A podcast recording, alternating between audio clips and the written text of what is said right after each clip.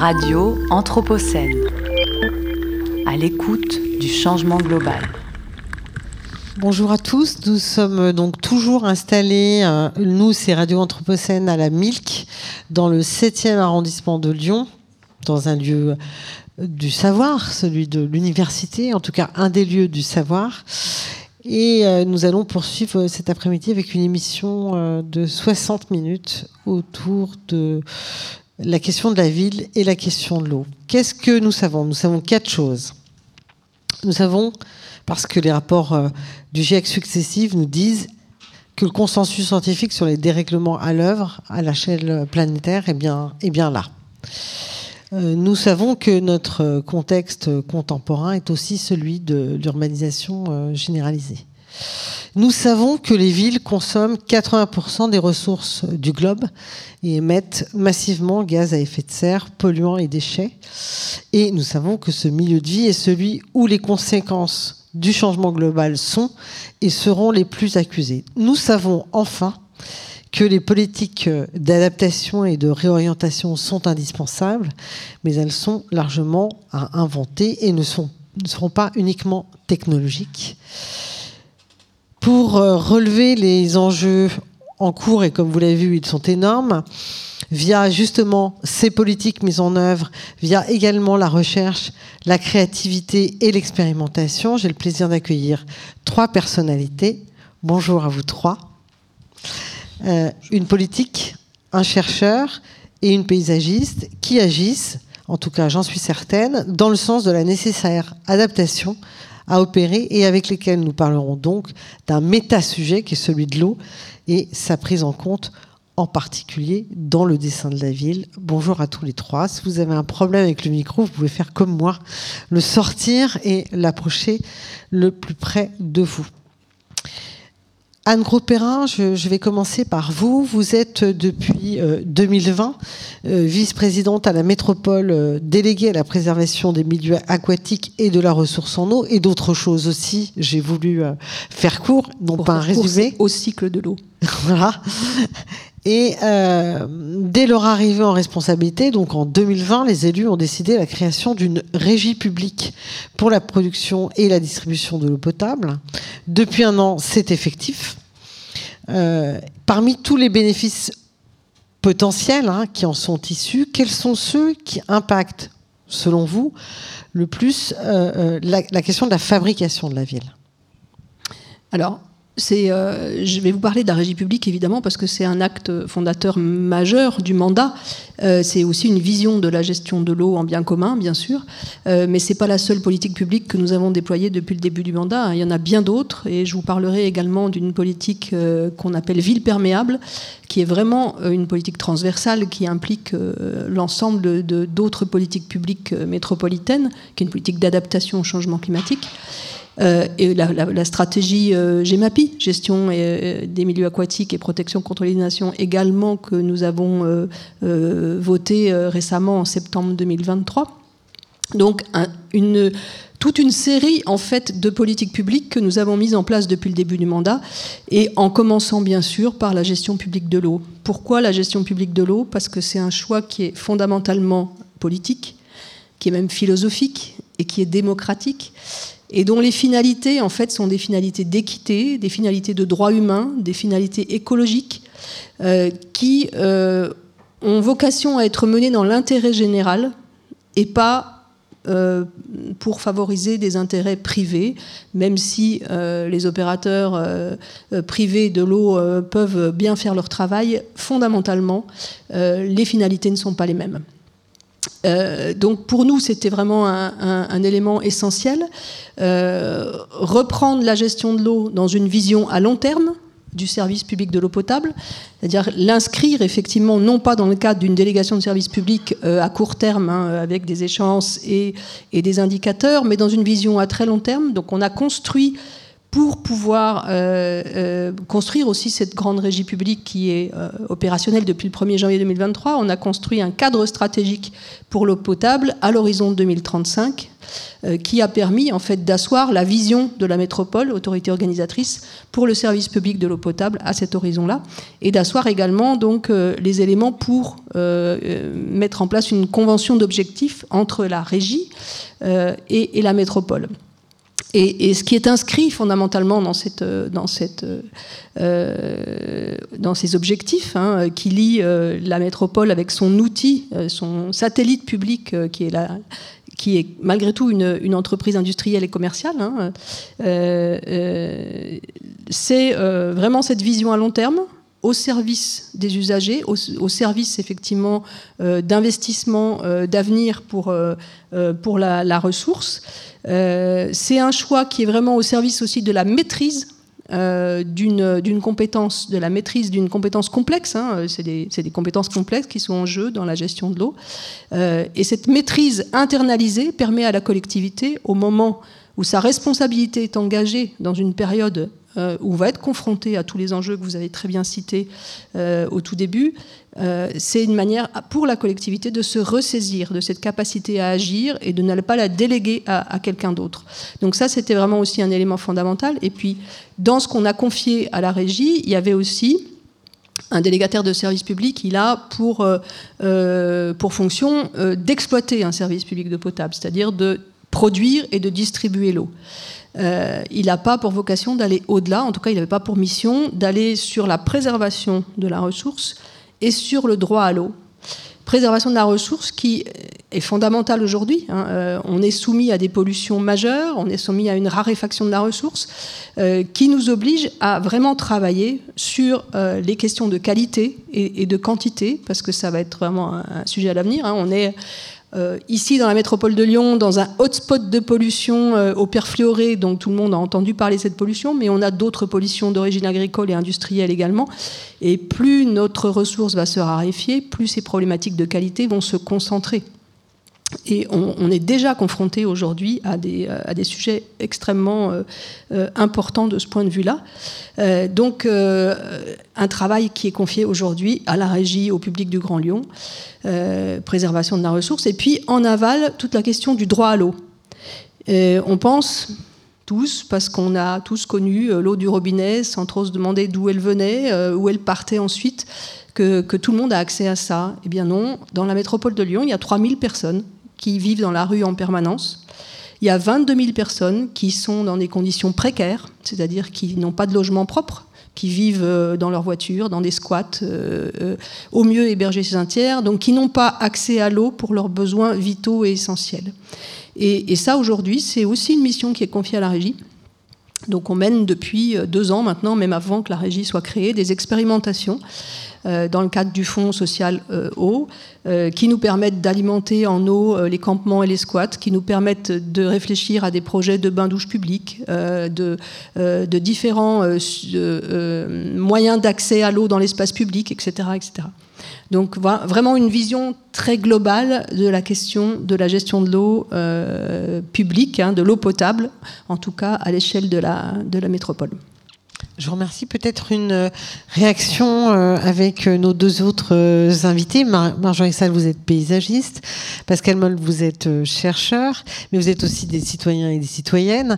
Et donc, comment vous avez réagi à cette proposition faite par les nouveaux élus arrivant en responsabilité en 2020, mais qui s'est transformée en quelque chose qui s'est concrétisé Donc, voilà, on parlait d'équité.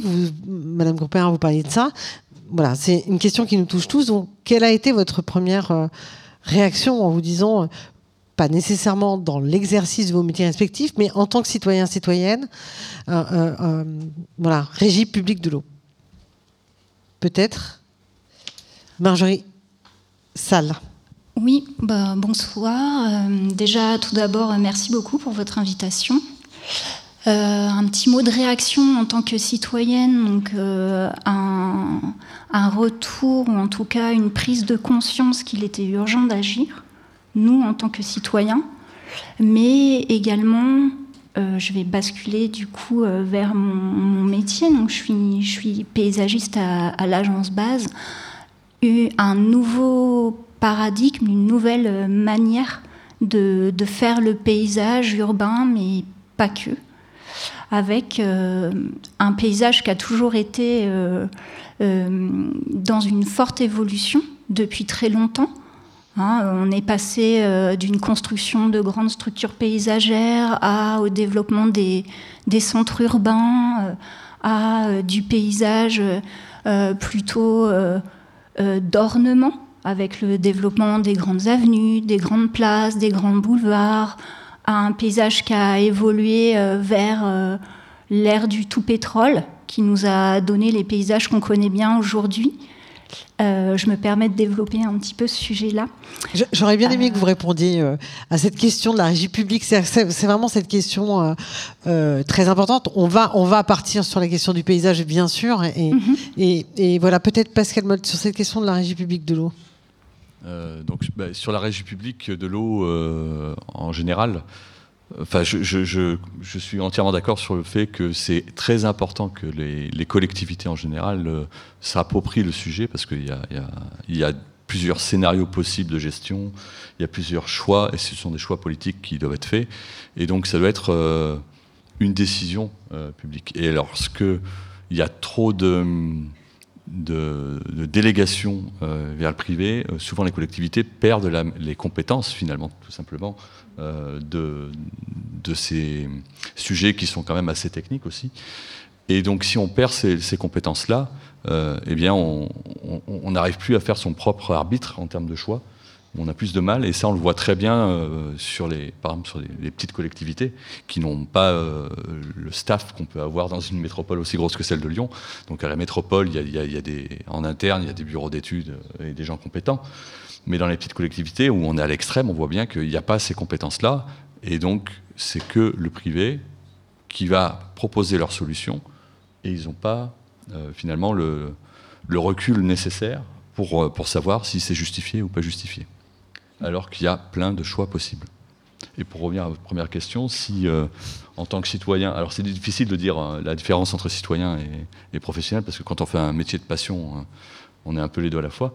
Mais c'est vrai que quand on, enfin moi en tout cas personnellement, quand j'ai vu arriver cette, cette vague euh, verte sur la métropole et la ville, avec derrière euh, des, quand même des, euh, des orientations un peu nouvelles sur ces questions de, gestion de l'eau, de biodiversité. Et eh bien pour nous, en tant, que, enfin, en tant que citoyen, mais aussi en tant que chercheur, c'était tout d'un coup un espoir de pouvoir avoir des démonstrateurs, de pouvoir montrer des choses, parce que c'est toujours très difficile d'aller convaincre des maîtres d'ouvrage d'aller dans l'innovation.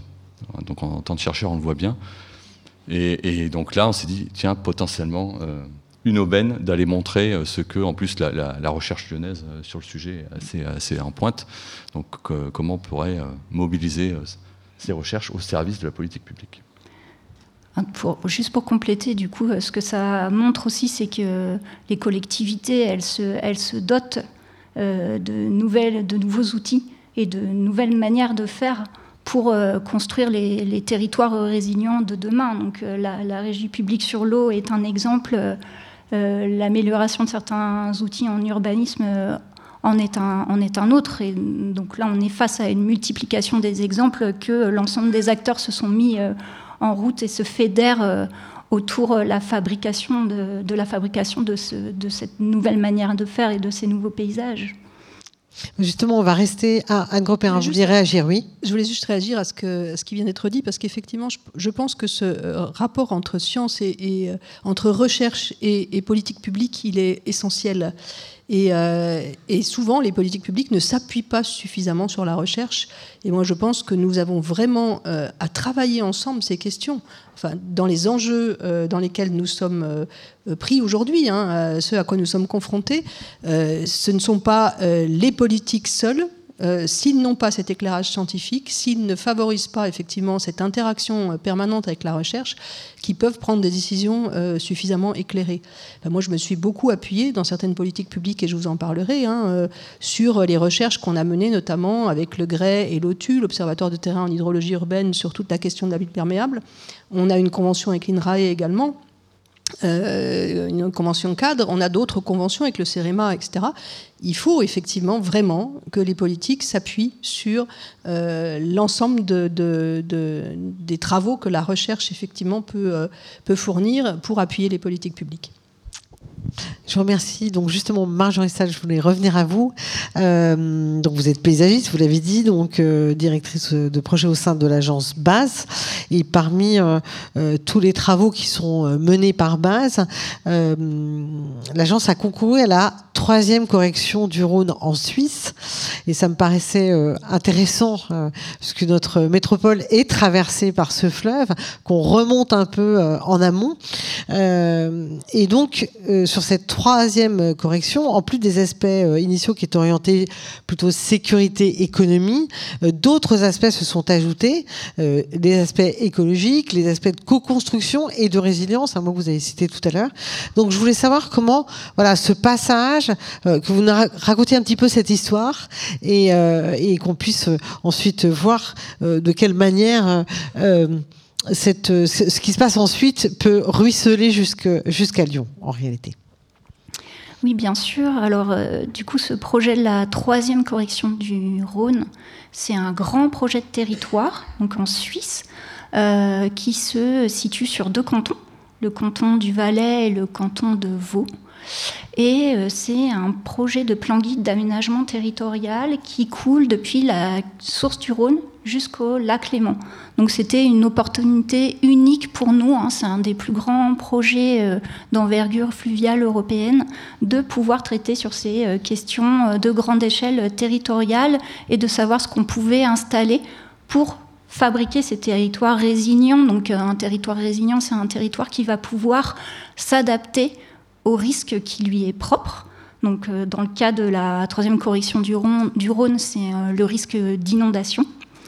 Donc ici, euh, les deux cantons ont développé des outils qui vont permettre d'anticiper les futurs risques d'inondation qui seront propres à l'augmentation des débits liés au réchauffement climatique, mais par le biais de nouvelles solutions, donc de solutions qui, sont, qui seront plutôt euh, basées sur la nature.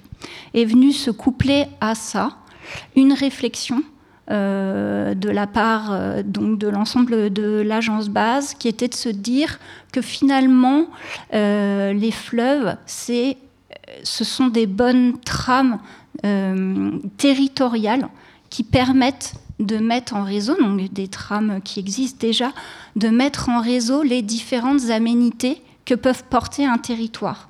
Donc c'est l'occasion finalement de venir tisser par le biais euh, de, euh, des affluents du Rhône, parce que quand on considère un fleuve, il ne faut pas le considérer que dans sa dimension linéaire, on considère aussi dans toute sa vallée, dans toute sa largeur, euh, dans tous ses affluents. Comment est-ce que par le biais de ce tissage, on va venir recréer un territoire qui sera donné d'une nouvelle manière aux habitants d'une vallée, mais en mettant sur le même plan tous les êtres vivants? C'est-à-dire pas que l'homme, mais également euh, la faune et la flore. Ça, c'est un peu euh, euh, des nouvelles manières hein, de, vivre le territoire. Et ce qui a été aussi intéressant par le biais de, ce projet, c'est que on est revenu visiter les outils d'urbanisme pour pouvoir développer ce grand projet ambitieux. On a par exemple en tête aussi euh, en France, les outils euh, d'urbanisme suisse sont un peu différents, mais les collectivités lancent l'adaptation euh, de leurs outils d'urbanisme pour créer ces territoires résilients. On a en tête par exemple la ville de Paris qui développe son PLU bioclimatique, ou encore la métropole de Lyon qui révise son SCOT en intégrant toutes les problématiques liées au sol fertile, donc à la, raréfaction des, des ressources. Et euh, c'est un bon exemple et c'est une manière de faire qui, je pense, en qui rentre en résonance euh, avec le, fleuve euh, lyonnais, Rhône qu'on connaît nous, qui est très différent du fleuve suisse tumultueux, même si ça reste le même fleuve, mais avec l'objectif donc aussi lancé actuellement par la métropole de Lyon de réaménager sa rive droite. Et donc là encore, d'aller vers un territoire plus résilient dans lequel il y a une mise euh, en réseau de l'ensemble des aménités de territoire. Donc je pense que c'est un peu cette euh, nouvelle manière de faire euh, que les métropoles essayent de, développer, donc des paysages de proximité qui sont en complémentarité, en cohabitation pour l'ensemble des êtres vivants. Bah, je, vous remercie. Puis en plus, vous, vous avez euh, prononcé euh, euh, les mots qui nous permettent de poursuivre cette, cet échange avec Pascal Moll. Vous êtes directeur de recherche à INRAE Riversal à Lyon et vos travaux portent sur la question de l'assainissement des eaux usées et vous travaillez à des solutions fondées sur la nature, concept évoqué à l'instant par Marjorie Salle. Donc, Qu'est-ce que c'est exactement pour que tout le monde comprenne bien euh, ce, que sont ces solutions fondées sur la nature? Alors ces solutions euh, fondées sur la nature sont des, actions qu'on va mettre en œuvre. Alors des actions, euh, ça veut dire que ça peut être de l'aménagement, ça peut être créer des infrastructures plus ou moins techniques et qui vont répondre à un, enjeu sociétal. Donc là, par exemple, si on parle de la question euh, de l'eau, ça peut être euh, la résilience des villes par rapport au changement climatique et comment gérer euh, ces, questions d'inondation, de, de, raréfaction de l'eau, etc. Donc un enjeu sociétal et, ces actions, elles doivent être, elles s'appuient finalement sur le fonctionnement des, écosystèmes. C'est pour ça qu'on dit fonder sur la nature. alors j'ai dit que ça peut être plus ou moins technique parce qu'il y a des ouvrages suivant les, par exemple quand on fait du traitement de l'eau euh, on, va quand même avoir des ouvrages, même s'ils se basent sur le fonctionnement des, écosystèmes, qui sont un petit peu techniques quand même. Et, euh, ce qui est important, c'est que euh, ces solutions-là, non seulement elles doivent répondre à un enjeu sociétal, mais en même temps, elles doivent produire des services écosystémiques. Et alors, ça peut être plusieurs choses. Ça peut être la lutte pour enfin, préserver la biodiversité favoriser la biodiversité, ou en ville, par aux questions d'eau, ça peut être aussi euh, euh, lutter contre les îlots de chaleur, euh, ça peut être favoriser le verdissement des villes et donc le bien-être potentiel des, populations. Ça peut être aussi favoriser la, la recircularité de la ressource, notamment dans les eaux usées, il y a beaucoup de ressources. Il y a, de l'eau, mais il y a aussi des nutriments, il y a aussi d'autres ressources qui peuvent être valorisées. Donc voilà, on va, essayer de mettre en œuvre euh, d'autres services que euh, l'objet euh, premier lié aux, questions sociétales. Donc c'est bien cette multifonctionnalité des services qui, sont importantes. Voilà, cette question de, la multiplicité des, services et la, complexité, l'intrication en fait, hein, les interrelations et l'intrication en fait. Parce que finalement, on est face à un, double problème. Si on considère la question de l'eau, il y a la question de la quantité. Euh, disponible potable, hein, je, parle évidemment d'eau potable, euh, mais aussi cette qualité dont on a parlé. Euh, Anne Gropérin, vous parliez justement dans ses prévisions de, baisse de, débit du Rhône, puisque nous sommes dans la métropole de Lyon, on a tendance à parler du Rhône, va avoir pour effet en particulier de concentrer les, aspects toxiques, pollués, on va dire, de, l'eau, évidemment, et on entend parler euh, cet été là, des problèmes euh, avec Arkema, par exemple, au sud de Lyon, et, l'indication qui était faite aux gens qui avaient des jardins potagers de ne pas arroser leur jardin euh, alors qu'on était en période ou caniculaire ou pré-caniculaire. Enfin, je, parce qu'on oscille dans, dans cette. mais je voulais aller sur un terrain qui est celui, bien sûr, des usages. On en a un peu parlé, hein, euh, la question de l'eau potable. Vous avez parlé de euh, Pascal Moll, euh, évoquer tout ce qui pouvait contribuer aussi au bien-être hein, en termes de rafraîchissement. Peut-être aussi la question de la vue aussi, hein, de, de, de, voir couler l'eau. C'est quelque chose qui, qui apaise aussi. Hein. On se rappelle les cours des, des, des, des, de Séville. On se rappelle de, de toute cette ville arabe qui nous a emporté euh, sur des cours intérieurs où il y avait finalement très peu d'eau, mais on entendait les gouttes d'eau tomber euh, sur la pierre et déjà ça suffisait à nous, à nous procurer du plaisir. Et donc, si on revient à cette métropole, et vous aviez commencé, Marjorie Salle, à parler justement de, de cette question de l'eau, l'eau qui a été très présente à Lyon pendant longtemps, qui n'a pas été maîtrisée. À l'époque, on avait des, évidemment de, très grands flux, hein, et, jusqu'à cette catastrophe de 1856 hein, qui a détruit la rive gauche du Rhône hein, et qui est allée en 24 heures jusqu'à détruire Tarascon, Arles et ensuite rejoindre l'estuaire de, la Camargue. Donc c'était vécu comme un danger, un danger parce que ces inondations euh, euh, très importantes, possibles et très brutales. Euh, est-ce qu'aujourd'hui, et là je, m'adresse à vous, est-ce qu'aujourd'hui la, problématique envisagée pour ce qui concerne Lyon, c'est parce que parmi les changements induits par le changement global, il y a des épisodes pluvieux qui peuvent être absolument colossaux, mais est-ce que finalement c'est ça le problème qu'on a ici sur ce territoire?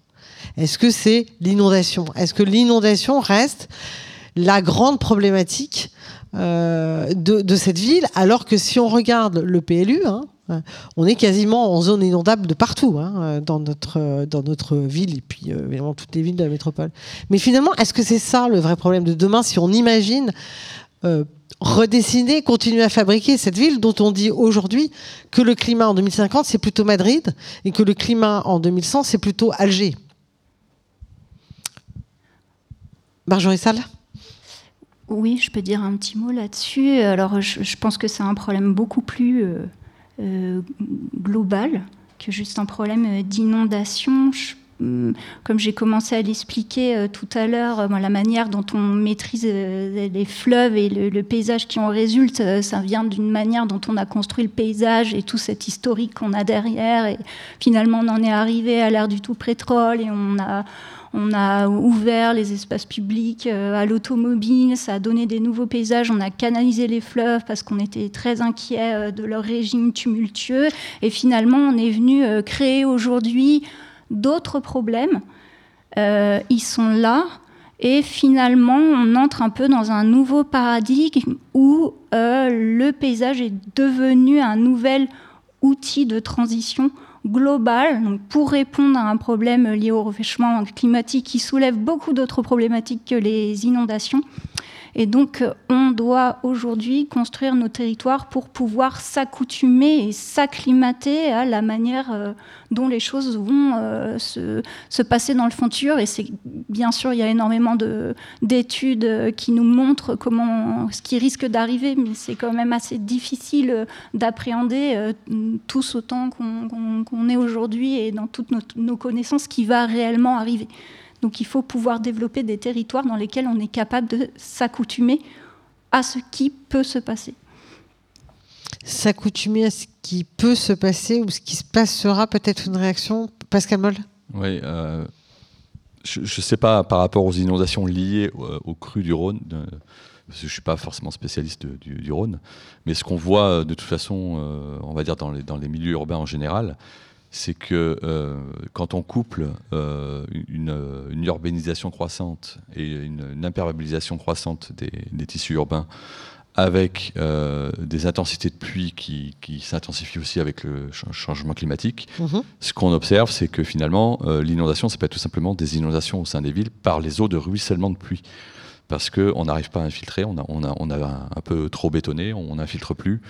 Euh, on a potentiellement aussi euh, des réseaux d'assainissement qui débordent, parce que euh, les réseaux d'assainissement, ils ont toute une histoire. Ils ont été dimensionnés à un certain moment, mais ils ne font pas forcément face à l'urbanisation croissante. Et donc, c'est en fait ces eaux de ruissellement, c'est potentiellement ces, ces, réseaux qui débordent, qui peuvent créer à certains endroits, dans des dépressions, dans, des, dans, le tissu urbain, des problèmes euh, locales d'inondation et de dégâts qui vont avec.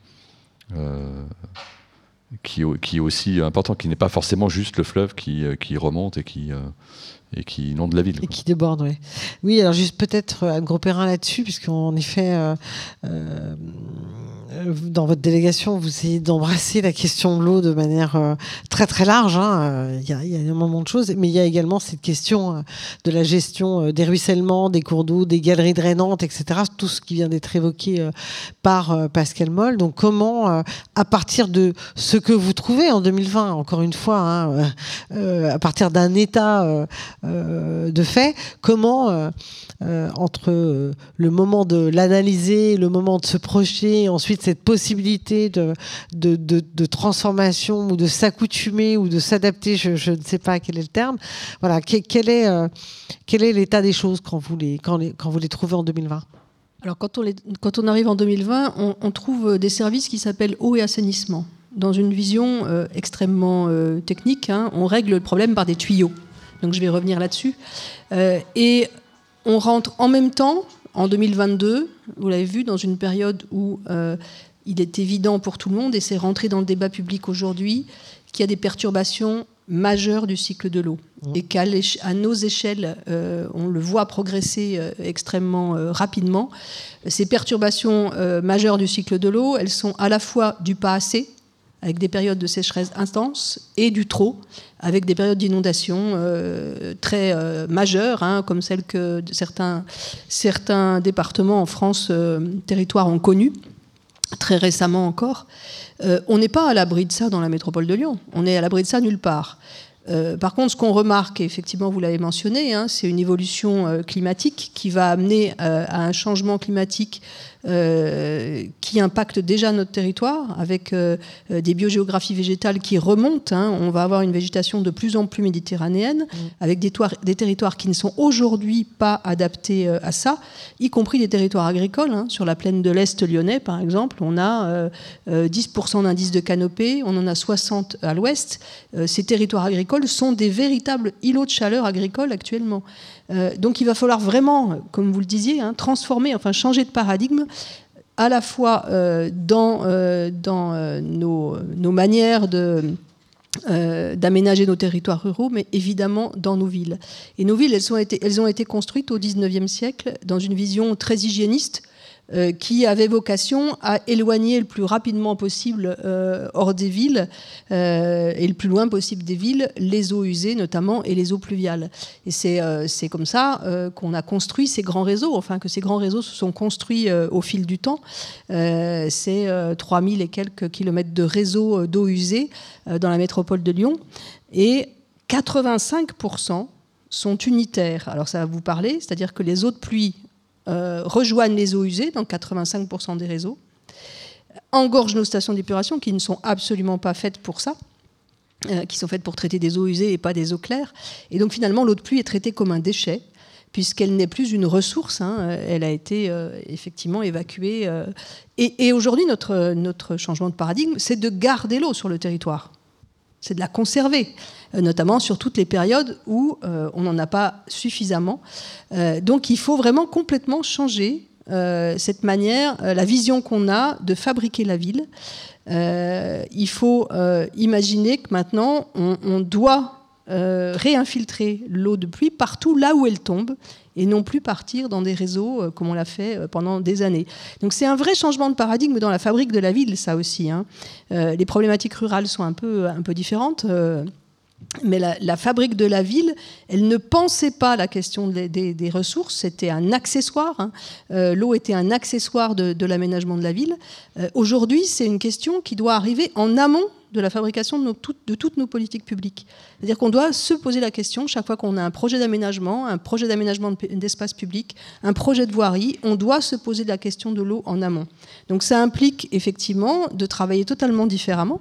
Et, c'est ce qu'on a fait euh, dans la métropole de Lyon, puisqu'on a euh, en 2022 voté une stratégie ville perméable, alors qui n'est pas tombée du ciel. Hein. Elle s'appuie sur 20 ans de recherche euh, avec le GREI et l'OTU, l'Observatoire de terrain en hydrologie urbaine que j'ai mentionné tout à l'heure. Et pendant 20 ans, la métropole a travaillé avec des chercheurs de l'INSA et de la DOA qui ont, mis en pratique en fait ces, solutions fondées sur la nature qui permettent de d'infiltrer l'eau euh, là où elle tombe. Et on s'est appuyé là-dessus. Euh, la métropole de Lyon, enfin les services de la métropole de Lyon avaient l'habitude de déjà essayer de mettre en œuvre ces solutions euh, partout où ils le pouvaient sur la ville qui se construit, mais pas sur la ville existante. Et, et on essaye maintenant de déployer sur l'ensemble des projets urbains, ce qui implique une politique transversale qui à intégrer l'urbanisme, euh, la voirie, euh, la végétalisation, euh, les bâtiments publics, etc. Et même maintenant, on essaye, d'aller sur les, sur les copropriétés également. dans le cadre de la de, des aides qu'on apporte à la végétalisation pardon, des copropriétés, puisqu'il y a 30% d'espaces qui sont publics dans, dans l'espace urbain et 70% qui sont euh, des espaces privés. Donc il faut aussi qu'on aille inciter sur l'espace privé à changer effectivement euh, ce paradigme. Alors on a des outils hein, euh, euh, d'urbanisme là-dessus, puisqu'on a déjà depuis pas mal d'années, depuis 2014 je crois, une obligation d'infiltration à la parcelle. C'est-à-dire que tout nouveau bâtiment ou toute nouvelle maison qui se construit doit infiltrer nécessairement à la parcelle. Mais sur la ville existante, vous l'avez mentionné, on a des problématiques d'inondation et de ruissellement. On a des problématiques de, recharge de nos nappes phréatiques aujourd'hui. Euh, on a des problématiques d'îlots de chaleur urbain. On a des problématiques de pollution par ruissellement sur les, sur les voiries, rejet au milieu naturel en, période d'orage. Donc la ville perméable, c'est une réponse en fait. C'est vraiment une, une politique d'adaptation au changement climatique transversale. Et c'est une réponse à toutes ces problématiques-là, puisqu'elle vise vraiment à permettre l'infiltration pour la recharge des nappes, pour limiter les ruissellements et les inondations et pour créer des îlots de fraîcheur urbains, puisqu'on ne peut pas euh, mettre en place une végétalisation euh, euh, importante et massive de nos espaces urbains si on n'a pas d'eau Et, mais il y a la question du sol, c'est-à-dire la question d'un, sol suffisamment euh, épais pour mettre de la terre végétale, si on veut, des grandes espèces. Donc ça aussi, la ville, euh, si on la regardait euh, en tranche, et ça, je, pense que vous la regardez aussi de cette manière, manière-là, Marjorie Salle, parce que vous, vous, travaillez justement au sein de base sur ce projet de, de réaménagement de la rive droite du Rhône. nous avons eu euh, le plaisir euh, de, retrouver la rive gauche du Rhône il y a 17 ans. Quand je dis euh, nous, c'est-à-dire l'ensemble des citoyens qui le souhaitaient de manière extrêmement douce, puisque c'était une manière de redonner ces, ces baquets aux piétons, aux cyclistes, en tout cas aux mobilités douces. Et donc là, vous travaillez 17 ans après à la rive droite, donc celle qui, pour ceux qui ne connaissent pas Lyon, qui, qui touche la presqu'île. Hein. Hein, donc c'est une rive importante qui est bordé par euh, une voirie de type, mais ça a été déclassé, autoroutière quand même, euh, donc de, franchissement qui n'est pas euh, très simple. Et donc, qu'est-ce qui a changé dans la prise en compte, même si vous ne travaillez pas au projet d'il y a 17 ans sur la rive gauche, dans, la manière justement d'appréhender un grand espace public puisque c'est une très grande promenade publique au bord d'un fleuve. voilà, qu'est-ce qui a changé même au regard de ce que, vient de dire Mme Gros-Perrin sur ces questions de ville perméable mm. Alors, avant de parler de ce qui a changé, donc on va parler quand même des points communs. Euh, je pense que le point commun entre l'aménagement de cette euh, rive gauche et de cette euh, rive droite, c'est évidemment de, de, redonner le fleuve à ses, à ses habitants par le biais forcément d'une libération des emprises, donc d'un trafic automobile. C'est un peu la même problématique aussi, euh, j'en viens, mais par rapport à ce qu'on se disait avant pour infiltrer les eaux pluviales, euh, c'est compliqué d'infiltrer les eaux pluviales quand on n'a pas l'emprise pour le faire. C'est-à-dire qu'à un moment donné, il faut faire des choix d'aménagement qui vont nous permettre de libérer de l'espace pour pouvoir développer des solutions euh, écosystémiques dont vous avez parlé, des solutions des imperméabilisations dont vous avez également parlé, des solutions de lutte contre les îlots de chaleur, des solutions de préservation de la biodiversité, etc. Que ce soit le projet de la rive gauche ou de la rive droite, elles ont au moins ce point commun-là. Euh, au moment où la rive gauche a été euh, développée, créée, après, les différences, ça va peut-être se porter effectivement sur la manière dont on va allouer ces espaces qui sont finalement libérés euh, de ce trafic automobile. Au moment de la rive gauche, euh, on parlait énormément des usages. On en parle encore aussi beaucoup euh, dans les projets d'aménagement mais on parlait beaucoup, beaucoup, beaucoup de ça.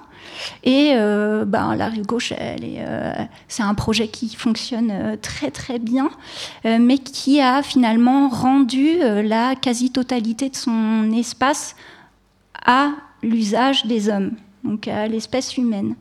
Et la manière dont on est venu appréhender ce projet de la rive droite, c'est finalement de se dire l'emprise qui va être libérée, est-ce qu'on la loue?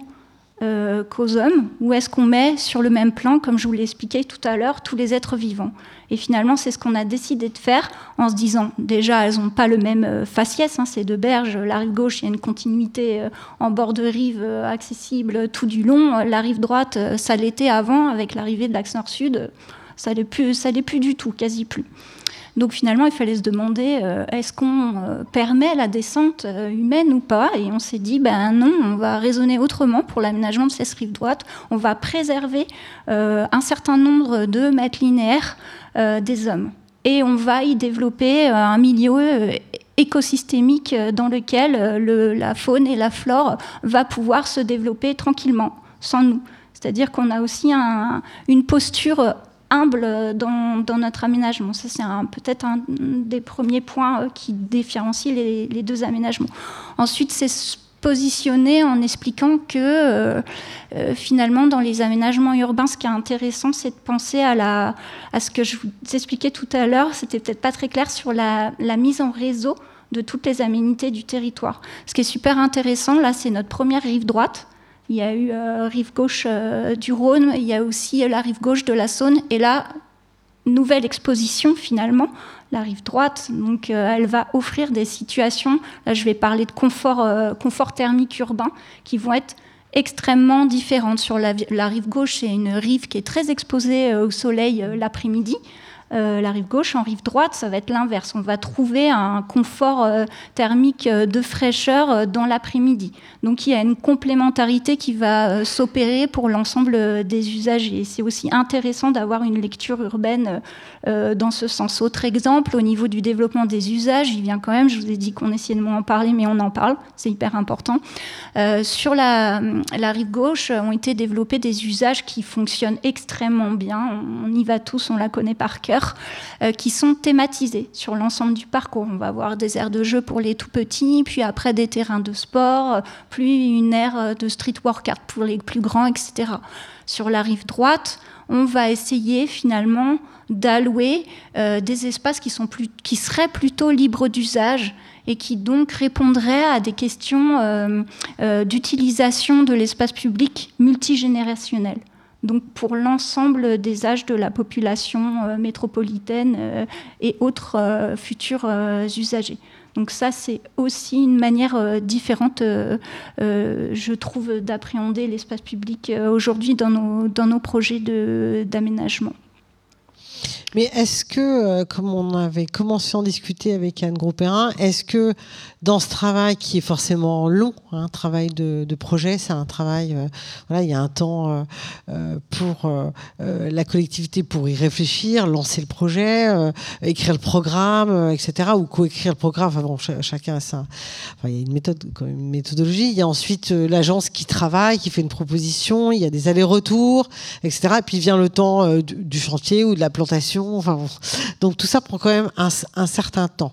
Est-ce que dans ce projet, que ça soit du côté de la collectivité ou du côté euh, euh, de l'agence base, les données scientifiques, est-ce que vous aviez euh, des données scientifiques de projection, on va dire, très précises, de flux ou d'intempéries, on va dire potentielles, on va dire, sur les bords de ce fleuve en cœur euh, urbain, puisqu'il s'agit de, de, la ville. Et euh, voilà, d'ici, euh, je sais pas, 2050, 2060, etc. Est-ce que ces données, cette, cette proximité à la science et aux données scientifiques, c'est des données que vous avez et donc que vous pouvez, que ça soit du côté de la métropole ou que ça soit du côté de l'agence, intégrer vraiment comme matière à projet, en fait? Comme vous voulez. Anne Gros-Perrin. Bien sûr qu'on a des données. Enfin, euh, on, essaye de travailler avec ça. Hein. Les données, elles sont. Euh, il y a eu des études euh, très importantes qui ont été menées par l'agence de l'eau sur le bassin versant du Rhône, hein, sur lesquelles on s'appuie, bien sûr. Et, ces projections, elles nous disent qu'on va avoir une baisse du débit du Rhône de 20 à 30% à l'horizon 2050, voire quelquefois un peu plus. une perte de l'apport glaciaire autour de 2070. Donc une perte de la source froide du Rhône, il va y avoir des impacts en termes de thermie, il va y avoir des impacts en termes d'étiage. Euh, effectivement, le fleuve va se modifier euh, dans les décennies qui vont venir. C'est quand même pas toujours évident de projeter, hein, en fait, hein, euh, ce, que, ce que ça va, les impacts que ça va avoir. on sait aussi qu'on a perdu toute une partie de, l'eau douce renouvelable. Hein. On a déjà perdu depuis les années 90 14% de l'eau douce renouvelable sur le territoire, c'est-à-dire de l'eau qui arrive par la pluie ou par les cours d'eau. Donc, qui a un impact aussi euh, sur nos sols, euh, sur, euh, sur nos végétaux, etc. Donc, ça, c'est des choses effectivement que nous, on prend en compte, dans, y compris dans notre manière de végétaliser, hein, puisqu'on a un plan canopé qui, qui, tient compte de ça, avec des nouvelles espèces végétales. Enfin, on travaille ces questions. et puis, évidemment, ben, les paysagistes sont bien placés pour ça. Et ils travaillent aussi, bien sûr, hein, je crois, activement avec ces données-là. Oui, par. Oui, je confirme, on travaille activement, comme vous le dites, avec ces données-là et on travaille surtout avec, euh, je trouve, plus de, euh, de, symbiose entre les différents services de la métropole et de la ville qui nous accompagnent. Euh, dans ces changements climatiques qui sont, je le répète, difficiles à appréhender. Hein. Euh, on n'a pas les clés, on n'a pas forcément toutes les solutions quand on fait nos aménagements, mais on essaye d'y réfléchir. On est loin d'avoir trouvé toutes les solutions. Et on a également des services de l'État, de Réal, DDT, qui nous permettent d'aller également plus loin dans ces questions-là et effectivement, on s'appuie aussi, même si ça ne nous est pas toujours fourni euh, dans les cahiers des charges, comme vous l'expliquiez au démarrage, sur des travaux de recherche qui nourrissent, alors c'est pas notre cœur de métier en tout cas, mais qui nous permettent de, nourrir euh, de manière euh, conceptuelle et pratique nos aménagements. Oui, je vais être un peu provocatrice. En fait, je me disais, est-ce qu'il est possible aujourd'hui qu'une collectivité euh, euh, qui travaille à ce, grand morceau de paysage euh, qui appartient à tous, hein, ce très beau morceau de paysage qui que sont les rives d'un fleuve, hein, en plus on a la chance d'avoir un fleuve et une rivière en pleine ville, de dire, voilà, le concours, c'est, en fait, je, voudrais qu'on travaille aux rives droite, la rive droite du Rhône, mais avec 30% d'eau de moins. Hein, c'est ça la commande. C'est-à-dire que c'est ça qui va arriver. C'est ça qui va être traduit dans les images même avant de se concrétiser. C'est que la réalité, c'est ça. C'est pas les images que je vois avec, euh, voilà, en gros, euh, la moyenne de la hauteur euh, de, du Rhône aujourd'hui. C'est que la réalité, c'est ça. Donc peut-être qu'il y aura des marches pour descendre et qu'on pourra se baigner. Enfin, j'en sais rien. Hein. Je, je, vais pas dessiner le projet, mais que dire, ben voilà, on travaille pour cet horizon-là parce que cet horizon-là, c'est le plus crédible. Euh, c'est pas pour euh, être dans une vérité absolue, mais que les données quand même poussent, poussent, poussent pour dire que oui, on va vers cette chose-là, et donc on va vers cette transformation du paysage euh, à ce point, à une échelle que beaucoup d'entre nous, peut-être pas moi, verront, mais beaucoup verront. En tout cas, nos enfants, c'est certain. Voilà. Est-ce qu'on est, est-ce qu'on peut faire ça aujourd'hui? Marjorie Salle, Oui, moi je pense qu'on peut le faire euh, si on a des politiques très volontaristes, effectivement. Euh, après, euh, on, a, on est confronté à un, enjeu qui est énorme, c'est que face au changement climatique, qui est quand même extrêmement présent et, plus rapide, hein, en fait, les scientifiques le confirment qu'on avait imaginé, on a la nécessité d'accélérer nos politiques publiques et de changer d'échelle. C'est vraiment deux éléments euh, sur lesquels moi j'insiste beaucoup. Euh, on a une stratégie ville perméable dont je vous ai parlé euh, rapidement, qui est un, très beau projet. Mais pour arriver à transformer la ville, il faudrait qu'on aille à une vitesse à laquelle on n'est pas capable d'aller aujourd'hui. Hein. même si on a l'ambition de désimperméabiliser, de déconnecter au niveau des eaux pluviales 400 hectares dans le mandat d'ici 2026, malgré tout, il faudrait aller beaucoup plus vite échanger d'échelle, c'est-à-dire massivement. Et c'est vrai que c'est à travers de grands projets euh, comme celui-ci, il y en a d'autres hein, sur la métropole. Hein. Il y a actuellement une grosse réflexion aussi sur le secteur de la Porte des Alpes. Il y a un écoquartier euh, sur lequel on travaille également avec l'agence base euh, à la Soleil, qui est un, quartier sur lequel on réfléchit aussi à ces questions. Donc il y a, a, des, endroits où on, travaille vraiment fortement ces questions parce qu'on on va avoir un impact fort. Mais pour autant, il ne faut pas abandonner l'existant et il faut travailler sur tout en même temps. Euh, et, on mène des expérimentations aussi. Alors, il faut le temps de la recherche, en fait. Hein. On a besoin des scientifiques. Je vous ai dit, on a mis 20 ans euh, pour élaborer des, solutions fondées sur la nature qui tiennent la route, hein, qui nous permettent aujourd'hui de les déployer à, une échelle beaucoup plus importante sur la métropole. Mais on mène aussi des recherches. Alors, je cite un exemple. Hein, sur la ville existante, on met en place ce qu'on appelle les arbres de pluie. C'est-à-dire qu'on décroute en fait la périphérie de l'arbre. Ils sont tous enserrés aujourd'hui par du bitume, la plupart du temps, sur la surface à peu près d'une place de stationnement. Et on ouvre les bordures de trottoirs et on fait des tranchées d'infiltration pour amener l'eau, pour déconnecter en fait les eaux pluviales et amener l'eau dans cette euh, dans ces fosses d'arbres euh, qui permettent à la végétation de mieux pousser. Et on a instrumenté ces, euh, arbres avec d'autres arbres témoins hein, qui n'ont pas été aménagés de cette manière-là, euh, sur les racines, sur les feuilles, etc., pour voir ce que ça donnait. Avec un peu plus de deux ans et demi de recul maintenant, on a noté que la croissance était double pour les arbres qui avaient été aménagés de cette manière-là, avec des fosses d'infiltration. Euh, et qui recevait les eaux pluviales, et que l'évapotranspiration était environ 30% supérieure. Et l'évapotranspiration, aujourd'hui, c'est ce qui climatise la ville, c'est ce qui nous amène de la fraîcheur. Donc voilà, on essaye en même temps, nous aussi, de chercher, de, de travailler avec la recherche et, et, de répondre, d'essayer de répondre à cet impératif d'accélérer et de changer d'échelle pour faire face au changement climatique. Je vous remercie Pascal Une réaction. Un, complément pour, euh, pour aller dans le même sens hein, sur cet, cet effet temporel, c'est-à-dire que si on regarde en tout cas sur, sur les, questions de désimperméabilisation des villes, en France, les, villes qui font ça, elles, arrivent à désimperméabiliser de l'ordre de, de, 1% par an du territoire. Donc on est vraiment sur des, des, valeurs très faibles, c'est lent. Et, donc ça, ça pose plusieurs questions. Ça pose des questions déjà de comment, euh, surtout dans des, dans, des, dans des métropoles euh, de taille importante où il y a plusieurs services, et là on, on est en train de parler d'aménagement qui concerne plusieurs services. Donc comment ces services arrivent à, se coordonner entre eux pour avoir une, une action, une politique efficace euh, sur le terrain. Euh, donc ça, c'est une question qui n'est pas forcément évidente hein, pour les grosses euh, métropoles. Hein.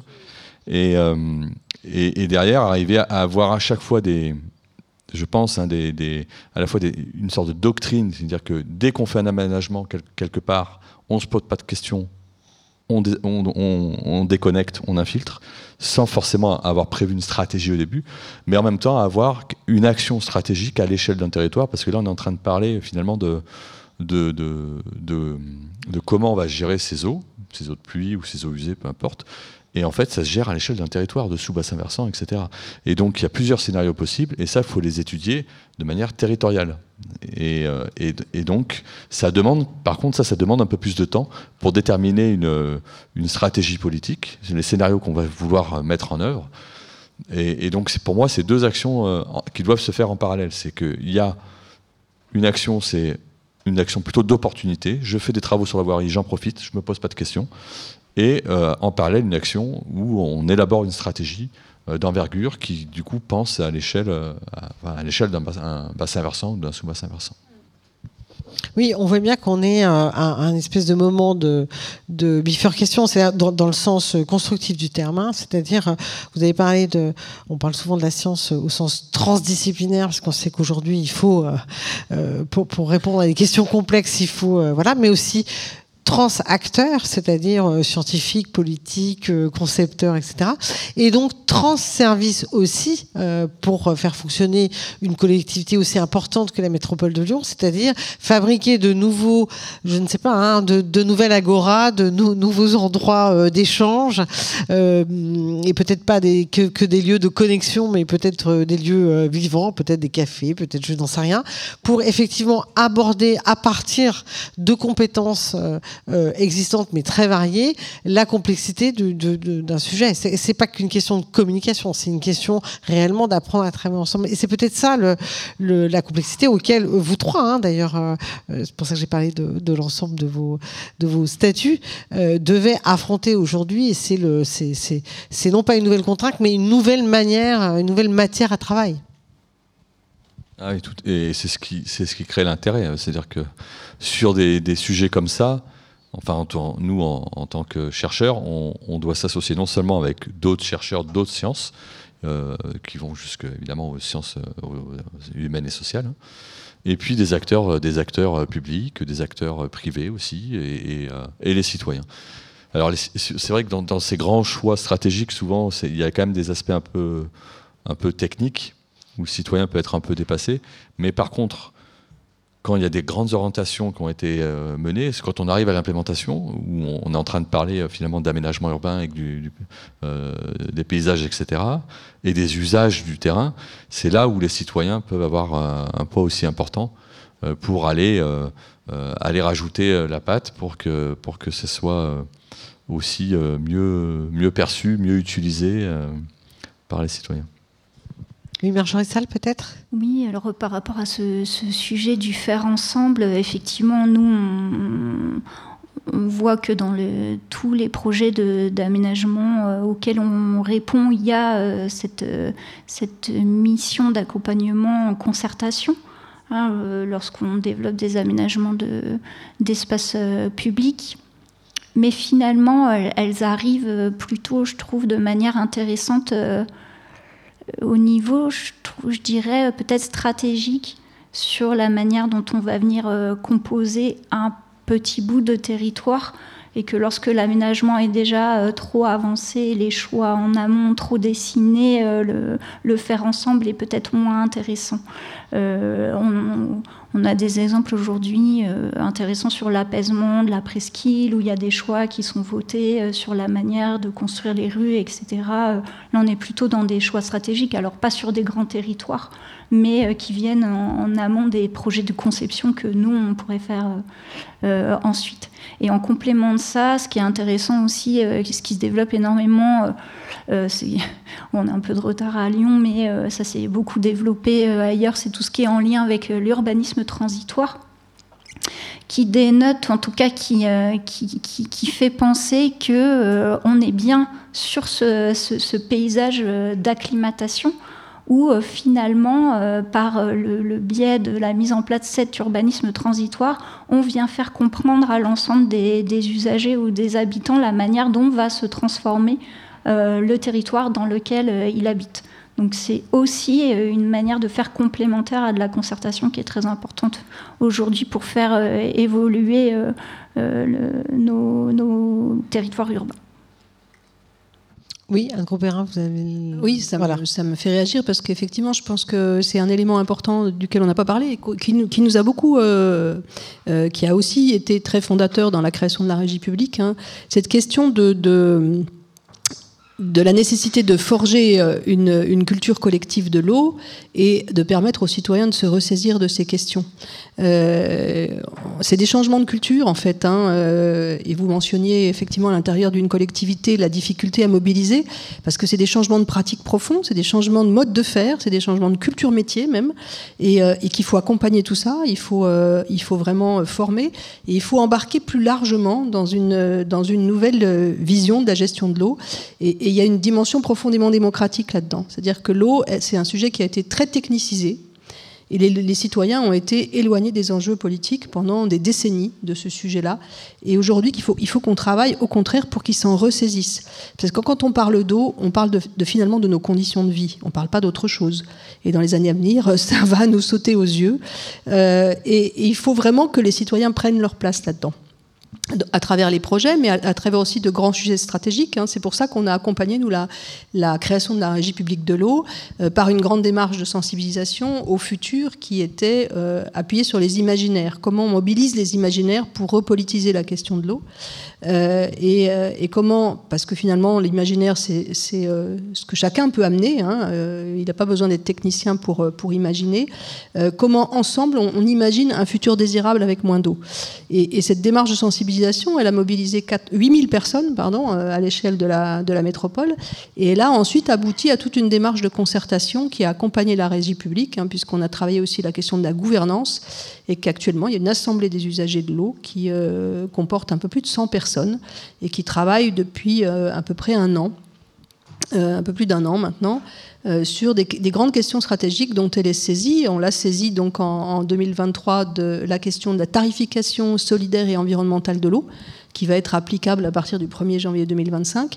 Et puis, dans l'année dans la, dans à venir, puisqu'on révise le plan climat de la métropole, euh, l'Assemblée des usagers de l'eau va être saisie aussi de ce sujet-là et elle va travailler sur les questions changement climatique et, et eau. Donc associer les citoyens me paraît aujourd'hui un élément euh, absolument fondamental pour arriver à transformer ces questions et à, accélérer aussi euh, nos politiques publiques parce que c'est aussi avec les citoyens qu'on arrivera à faire cette transformation. Oui, il faut espérer qu'ils n'ont pas besoin d'aller jusqu'à faire l'expérience du manque d'eau pour euh, refabriquer un désir, enfin un futur désirable, comme malheureusement le font les Français à Mayotte euh, depuis euh, quelques mois aujourd'hui. Pascal Moll, vous, sur votre page internet, vous, vous dites que l'ingénierie écologique bénéficie d'une infrastructure dédiée pour faire progresser une filière, déjà, que c'est déjà bien établi, vers d'autres contextes climatiques. On a parlé à plusieurs reprises de cette question de l'accélération Hein, de, bah, des, effets hein, de, nos activités sur, euh, sur le système physique. Euh, de quelle manière cette filière pourrait être portée plus fortement finalement, puisque l'effort, euh, vous l'avez dit, Anne Gropérin, on doit aller plus vite, plus loin, plus, plus nombreux, plus collectivement, etc. Et donc cette filière, elle a besoin de quoi aujourd'hui pour pour être boosté en fait, hein, pour qu'on avance peut-être pas au rythme des problèmes, mais en tout cas qu'on avance plus vite. Sur les, filières de solutions fondées sur la nature en général. Oui. Euh, alors ça va dépendre de, enfin, je, dirais que ça dépend en fait du, type de d'eau qui doit être géré avec avec ces filières-là. Alors donc, donc, là, je me mets sur ce que je connais, c'est-à-dire dans les, filières qu'on utilise pour la gestion des eaux urbaines. Donc les eaux pluviales ou les eaux usées ou des surverses des verseurs d'orage quand les réseaux débordent, etc. Et donc sur, sur la, la, question de la gestion à la source des eaux pluviales, euh, ça, ça fait déjà longtemps qu'il y a pas mal de, de dynamique euh, en termes de, transfert vers les, politiques publiques. Et, euh, et, la métropole de Lyon a d'ailleurs voilà, des, ambitions fortes là-dessus. C'est d'ailleurs une, des plus grosses, enfin une des villes les plus en avance hein, sur ces, questions-là en, en, France.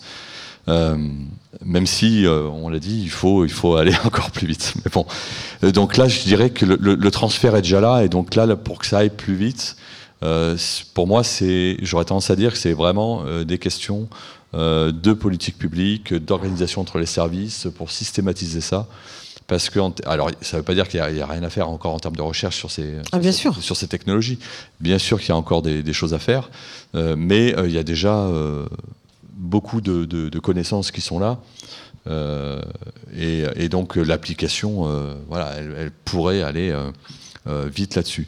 Mais ça demande des questions fortes de changement de pratique aussi, parce que les, c'est-à-dire qu'il va falloir gérer de plus en plus d'espaces verts. Et, donc, euh, jusqu'à présent, l'eau était payée par la taxe assainissement, et allait au service assainissement. Et, donc, comment on intègre euh, potentiellement, je ne sais pas, une redistribution de cette taxe sur les espaces verts, etc. C'est-à-dire qu'on change un peu les, euh, aussi les ingrédients de, la recette. On n'est pas forcément organisé administrativement aussi, économiquement, pour gérer ça. Donc ça demande des changements de métier aussi assez forts. et si on prend sur les, les eaux usées domestiques avec des SFN, alors, et, qu'on prend en plus le contexte urbain, c'est-à-dire que là, on prend la notion, on se met dans une notion euh, de, euh, de décentralisation. C'est-à-dire que parce qu'on va pas faire des, on, va pas remplacer par exemple euh, la station d'épuration de Pierre Bénite par une station de type solution face à la nature. Sinon, on n'aurait jamais la place. Donc la question là-dessus, c'est pas dire qu'on va tout faire en décentralisé sur la question de l'assainissement, c'est pas possible. Mais quand on regarde en fait le degré de centralisation auquel on est, mmh. on sait que économiquement déjà, ça a été un choix aberrant. Mmh. Là, il y a pas mal d'études au niveau européen qui, montrent, qui regardent juste d'un point de vue économique, est-ce qu'on est à l'optimum de centralisation Et en Europe en général, on est trop centralisé juste d'un point de vue économique, sans parler euh, de réutilisation, euh, de, services écosystémiques, etc. Et donc là, euh, cette question de la décentralisation, c'est accepter de dire, bon, à ce moment-là, je vais peut-être arrêter de vouloir tirer les réseaux dans tous les sens et tout ramener à une seule station centrale. Parce que historiquement, je pense que les opérateurs préféraient en disant, c'est plus simple, j'ai qu'une station à gérer. Mais par contre, ils avaient beaucoup plus de réseaux d'assainissement à gérer. Et ça, je pense que c'était quelque chose qui a été très mal anticipé au niveau national. Hein, parce que si on regarde en France, en moyenne, on, renouvelle les réseaux d'assainissement à un taux de 0,4% par an du, linéaire. C'est-à-dire qu'on assume que les réseaux peuvent être viables pendant 250 ans. Ce qui est faux, c'est l'âge de vie d'un réseau, c'est une cinquantaine d'années. Donc, avec ce taux-là, on accepte d'avoir des réseaux finalement qui sont dysfonctionnants. Et, euh, donc tous les problèmes qui vont avec, soit d'entrée d'eau de nappe dans les réseaux, soit des réseaux qui vont drainer trop de puits qui débordent, etc.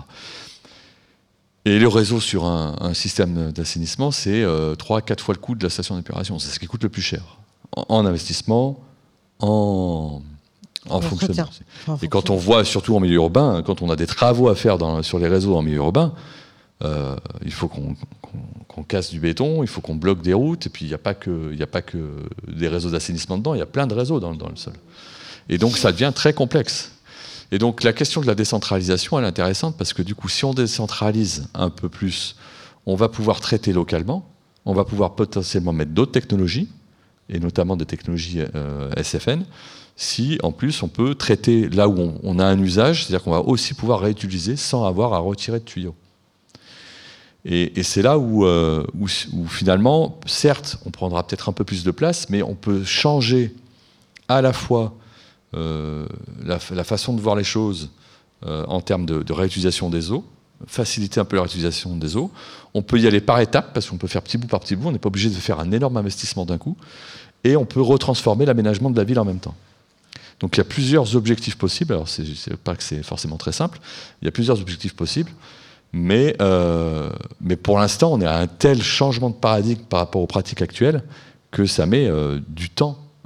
Moi, ça fait 15 ans que je cherche des maîtres d'ouvrage pour être faire en milieu vraiment urbain euh, des ouvrages comme ça. Donc on parlait à la moment d'un écoquartier.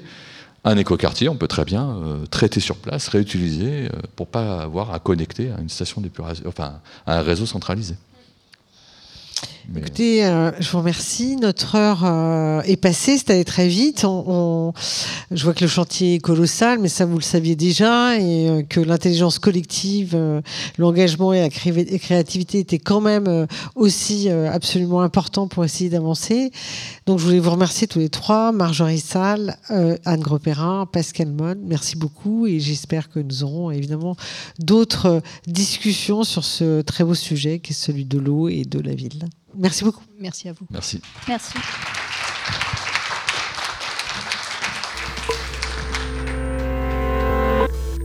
Radio Anthropocène.